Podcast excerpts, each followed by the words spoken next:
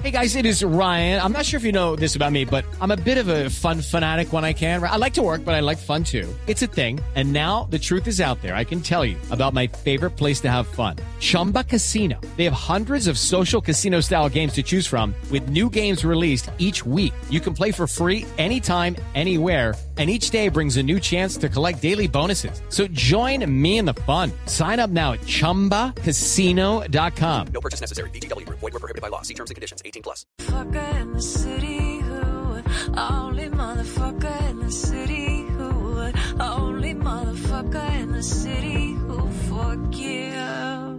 Y como la situación de seguridad no está nada alentadora en Bogotá, por eso hablábamos de Ted Lasso, de esas series en donde uno se pone feliz y se acuesta tranquilo. Pero quiero saludar a César Restrepo, él es el director de seguridad urbana de Pro Bogotá Región, que está con nosotros en la línea para preguntarle qué es lo que está ocurriendo en la capital y por qué estamos viendo una forma de delincuencia muy distinta a la que estábamos acostumbrados a vivir los bogotanos. Señor Restrepo, gracias por estar con nosotros aquí en Mañanas Blue, bienvenido. Eh, muchas gracias, buenos días, saludos a todos. Señor Restrepo, mire, digamos que en las grandes ciudades a nivel mundial, pues se roba. Y siempre le dicen a usted, en una gran ciudad, no importa si está en un país desarrollado o no, pues tenga cuidado con su cartera, tenga cuidado con el celular, cuando se monte al metro, cuando se monte al transporte público. Y eso pasaba en Bogotá. Pero en Bogotá lo que estamos viendo ahora es que a usted lo matan para robarlo. Y entonces, ayer eh, conocíamos de un caso, por ejemplo, en la 85 con 11 en Bogotá, antes de ayer conocíamos un caso en la 78 con Avenida Circunvalar. Mejor dicho, nos reportan casos y casos de este estilo y uno se pregunta por qué cambió de esa manera, por qué ahora incluso la gente la están matando para robarle el celular. Bien, pero hace un año una señora en el barrio eh, Usme fue asesinada por quitarle una bicicleta y hace dos años alguien pasando por las colinas de Suba fue asesinado por quitarle una bicicleta y hace ocho años un ciudadano fue asesinado en la séptima con 60 por quitarle un celular. Tenemos memoria de corto plazo. Realmente somos una sociedad muy violenta, con una incidencia del crimen que ha sido permanente durante los años y otros temas relacionados con un conflicto muy intenso no nos permitían ver esa realidad. Hoy en día somos más cercanos porque es la preocupación que es más evidente. No obstante, sí hay un factor de intensificación del crimen violento en la ciudad y el motor que moviliza ese crimen violento es el microtráfico y en cierta forma el relajamiento de la sociedad frente al impacto que la expendio eh, de drogas en las ciudades significa para el deterioro de la calidad de vida de los ciudadanos. Pero entonces, ¿es un tema de percepciones lo que usted dice, señor Restrepo? Es, ¿No es cierto que es que haya cambiado algo y que ahora eh, a la gente la estén matando para robarla, sino que siempre en Bogotá nos han matado para robarnos? El dilema de percepción y realidad es un falso dilema, es una realidad. Hay violencia y hay crimen. Lo que estoy diciendo es que ha pasado durante muchos años, que ahora lo vemos más, es más visible porque es lo que nos tenemos en primera línea como preocupación, y sí hay unos factores que lo intensifican. Es que el microtráfico le está dando acceso a bandas delincuenciales que antes eh, eh, podían ejercer ese crimen sin violencia, acceso a armamento, y ese acceso a armamento en el ejercicio del crimen pues aumenta los riesgos de que sea usado para matar a las personas. Y, eh, doctor Restrepo, desde la alcaldía muchas veces pues han dicho que hay un componente importante que contribuye eh, a, este factor que nos preocupa tanto que es pues el crimen en la ciudad y es la presencia de eh, venezolanos que de pronto entran al país eh, de manera ilegal y que pues se involucran en actividades criminales. muchos sentimos que el peso que le dan a esa explicación por la falta de seguridad de la ciudad es bastante grande. ¿Qué tan cierto es esto? ¿Qué tan cierto es que los venezolanos vengan acá a, hacer, involucrarse en actividades criminales y que ellos sean los que propulsan esa criminalidad? ¿O detrás habrá otra explicación? No sé si tiene un crimen organizado o algo por el estilo. ¿Qué tan, qué tan cierto es esa explicación que nos dan a veces desde la alcaldía? A mí me parece eh, inaceptable asociar la existencia del crimen con una nacionalidad en particular. No se nos puede olvidar que hace apenas 10 años éramos eh, señalados nosotros cuando salíamos de nuestro país de ser los criminales. La existencia de ciudadanos involucrados en el crimen no se da por su origen, se da es por las condiciones que favorecen su reclutamiento o su utilización. Por esa razón que el gobierno nacional, cuando tomó la decisión del estatus de protección temporal sobre venezolanos, no solo estaba tomando una medida humanitaria, sino de seguridad también. Porque los, las personas que migran eh, del vecino país y no tienen identificación, pues son unos objetivos más vulnerables para el reclutamiento del crimen eh, y utilizarlos en acciones violentas. El crimen existe en estas ciudades desde hace mucho tiempo y las organizaciones criminales son dirigidas por colombianos. Sí. Pretender que una organización criminal colombiana fue reemplazada por una venezolana sin que haya habido un baño de sangre intermedio es desconocer la realidad del poder y la violencia y la criminalidad de nuestras organizaciones. Sí, doctor Restrepo, pero, pero fíjese que inclusive la alcaldesa Claudia López en gran parte y en gran medida lo ha atribuido a eso, aunque yo sé que se ha retractado pues todo este te- por, por todo este tema de la xenofobia, pero la propia alcaldesa Claudia López ha dicho eso y también las maneras en las cuales están robando, asesinando a la gente que se dice son maneras muy típicas de las bandas venezolanas y esa es la razón por la cual se decía también aquí en Bogotá, quizá eso era lo que estaba pasando, que esas bandas venezolanas dejaron de robar allá y se vinieron a robar acá con esas mismas formas violentas, primero matando y después robando. Y además muchos testimonios, y quizá usted también los ha conocido como experto en este tema, doctor Restrepo, de la gente que dice, llegó una persona con acento tal y me pasó esto y me dispararon y, y esto fue lo que pasó, los capturan y resulta ser que sí son extranjeros. Sí, pero que lo diga la alcaldesa no significa que esa sea la realidad. No, no lo está diciendo la alcaldesa, se lo estoy diciendo yo con otros ejemplos, doctor Restrepo. Ah, no, no, claro, pero, eh, pero que, se- que estén venezolanos involucrados en crímenes eh, no significa que es que ellos sean los que determinaron la criminalidad y la violencia. Si ustedes recuerdan, eh, y creo que aquí ah, ustedes tienen un, un corresponsal permanente en Cali, en las, en las eh, plazas de mercado en Cali, eh, el crimen con esos grados de violencia ha ocurrido desde hace muchos años. Igualmente ha ocurrido en Medellín y en otras ciudades. Que en Bogotá no se haya visto antes, esta es una ciudad mucho más grande, y aquí en Bogotá está existiendo una transformación del mercado criminal. Y vuelvo y digo, no es la característica de ser de una nacionalidad la que determina el grado de violencia, es la característica del mercado criminal, el acceso a las armas y en muchos casos la instrumentalización de personas que no tienen identificación para poder eh, extremar el crimen violento. Les pongo un ejemplo. Hace apenas cuatro hace apenas seis años, la localidad de Bolívar reclutaban niños para hacer sicariato porque los niños no podían ser sujetos de la aplicación de la ley de una manera contundente. Sí, director Restrepo, eso que usted nos está diciendo, pues eso, eh, eh, eso desde la época de Pablo Escobar. Y yo creo que más que preocupar- preocuparnos por el origen geográfico de las personas es preocuparnos por el origen de las armas. Y eso es lo que le quiero preguntar, director Restrepo.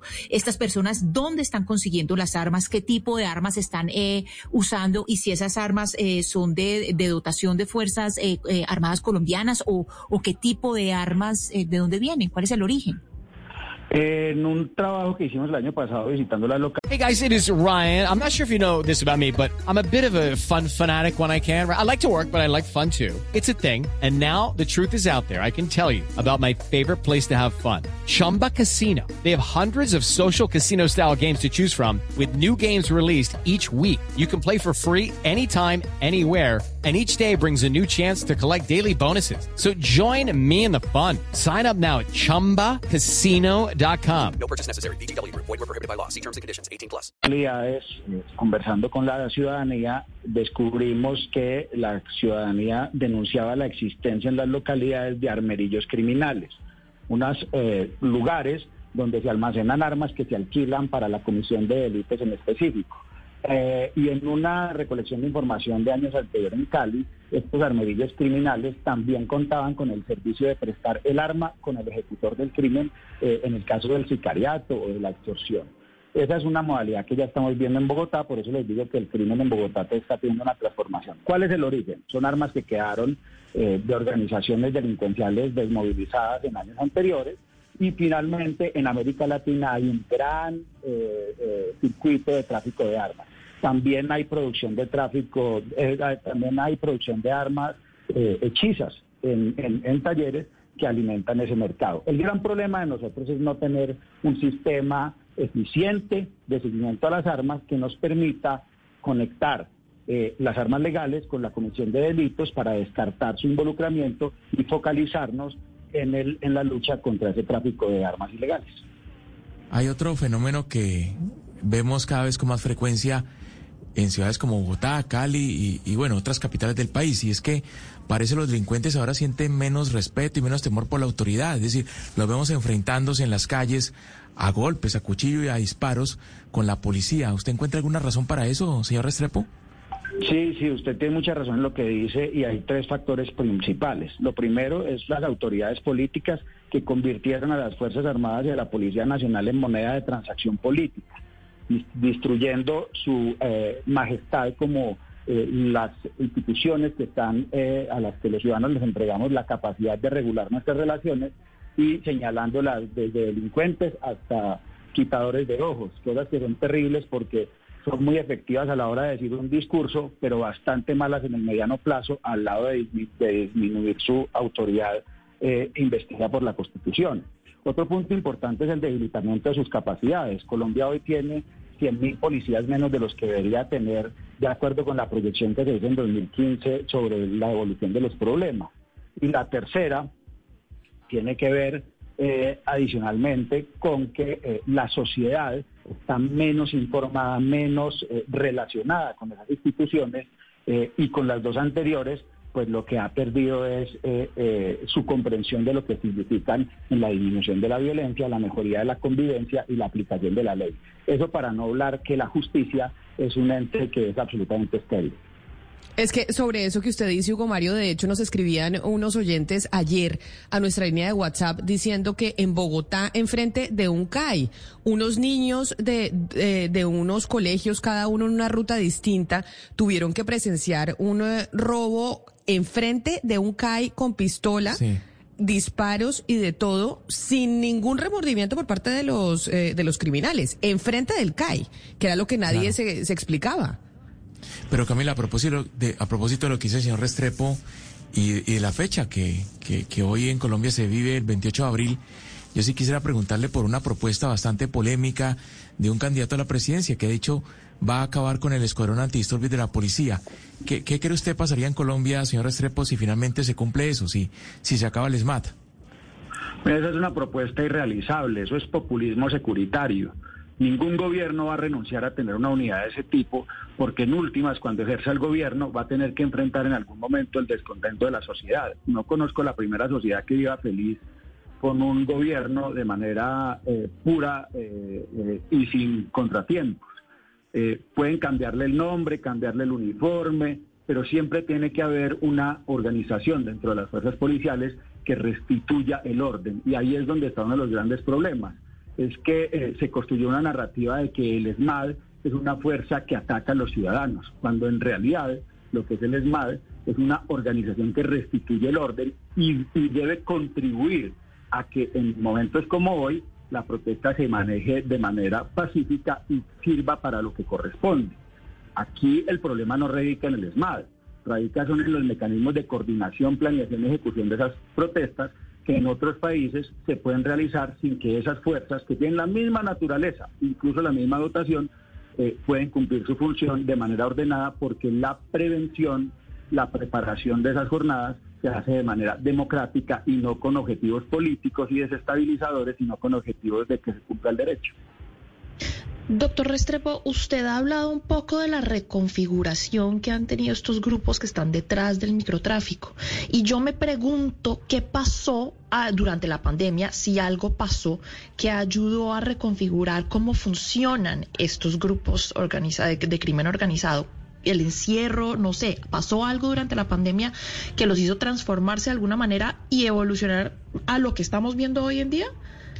Sí, sí, es muy interesante lo que usted señala porque la pandemia fue un, un eh, margen, eh, ¿cómo se dice? Un, un momento de oportunidad para los delincuentes, dado que las fuerzas policiales y la eh, en particular se tuvieron que dedicar a, hacer cumplir las medidas administrativas para el confinamiento y apoyar las acciones humanitarias para apoyarnos a todos en un momento tan crítico Entonces, un poco quedaron libres las, las organizaciones criminales. Y esas organizaciones criminales, y les cuento que no solo en Colombia, en todo el mundo, se apropiaron de unos campos donde, los, donde las instituciones no pudieron eh, llegar. Les voy a poner un ejemplo. En Sicilia, la Cosa Nostras eh, y, y, las, y las mafias empezaron a ofrecer microcréditos a los ciudadanos en medio del confinamiento porque el Estado estaba, pues, debía dedicarse a otras cosas. Aquí no fue muy diferente eh, se reconfiguraron las organizaciones criminales, se reposicionaron y al volver a la nueva normalidad, pues el Estado, que es más lento en adaptarse, está apenas volviendo a recuperar su posición sobre el territorio. Un ejemplo en Bogotá muy importante es Kennedy. En Kennedy, la zona de María Paz había ha sido recuperada por el gobierno distrital anterior y en un proceso de consolidación. Llega la pandemia, el gobierno tiene que reconfigurar sus esfuerzos y esas bandas de microtráfico y de delincuencia de extorsión que hay en el entorno de Corabastos volvieron a tomar sus posiciones. Y las tomaron de una manera tan fuerte que terminaron financiando y movilizando la primera línea de Kennedy con los efectos que conocimos. Pues muy delicado lo que pasa en Bogotá y usted nos deja entonces eh, también reflexionando mucho, señor Restrepo, porque dice, mire, esto no es que sea nuevo, esto viene pasando hace mucho, sino que ahora le estamos poniendo más atención. Yo lo que pasa es que sí veo que muchos bogotanos están diciendo, oiga, antes nos robaban pero no nos mataban o por lo menos hace 10 años. Cuando digo de ahora, estoy hablando de hace dos, tres años en donde vemos que por robarle un celular o una bicicleta, como usted menciona, pues terminan matando a la gente y lo que dice la gente, róbeme la cartera, róbeme la bicicleta, róbeme el celular, pero no me mate.